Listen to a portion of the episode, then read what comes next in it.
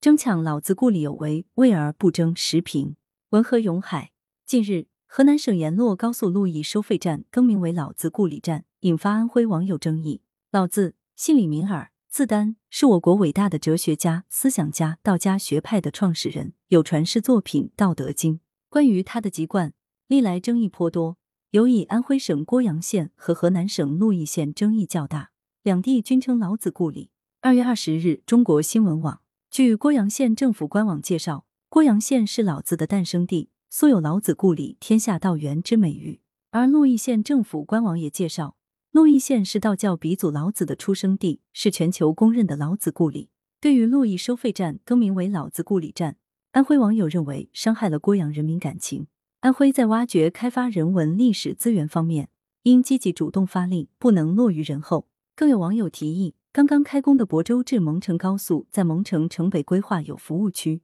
此服务区应命名为庄子故里服务区，甚至可以把蒙城北高速出口直接命名为庄子故里站。一时间好不热闹，名人故里之争并不鲜见。无论是像老子、诸葛亮等历史人物，还是古代文学作品、民间传说虚构的人物，如孙悟空、哪吒、女娲、梁山伯与祝英台、花木兰、西门庆等，都曾陷入故里之争。让人匪夷所思。有网友对这种怪现象如是戏言：伏羲东奔西走，黄帝四海为家，诸葛到处显灵，女娲遍地开花，观音菩萨选美，齐天大圣找不到家。多年前，某地甚至炮制出神话人物女娲的所谓遗骨，是不是很离奇？有专家早就指出，在纷纷扰扰的名人故里之争中，大家表面争的是名人文化，其实争的是旅游资源。以此促进当地旅游和整个经济社会的发展，对历史文化名人进行挖掘开发，提高知名度，发展旅游经济，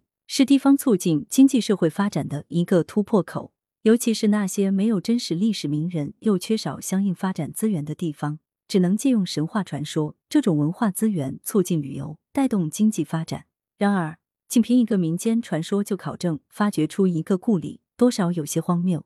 属于空中楼阁一般的存在，即便抢得叉叉故里名头，恐怕也难以带来发展和机遇。这些年来，有不少所谓的故里，招不来商，引不得客，耗资巨大，劳民伤财建好的景区，却门可罗雀；有的在开发过程中就烂了尾。这些案例或许可以说明，没有得天独厚的资源优势，深厚久远的历史文化积淀，即便有多么响亮的名人或传说故事，都难以开发成风景名胜。在旅游全面进入体验时代，仅凭真假名人故里那些既缺乏建筑价值又缺乏文物价值的仿古建筑，又怎能吸引游客前来？开发旅游资源，与其过度依赖历史名人，不如对老百姓能看得见、摸得着的东西进行改造，更有可能吸引旅游人群。安徽涡阳和河南鹿邑在老子故里上，没有必要引起纷争，做无谓的内卷。涡阳和鹿邑两地地缘相近，人缘相亲。直线距离不到一百公里，共饮涡水，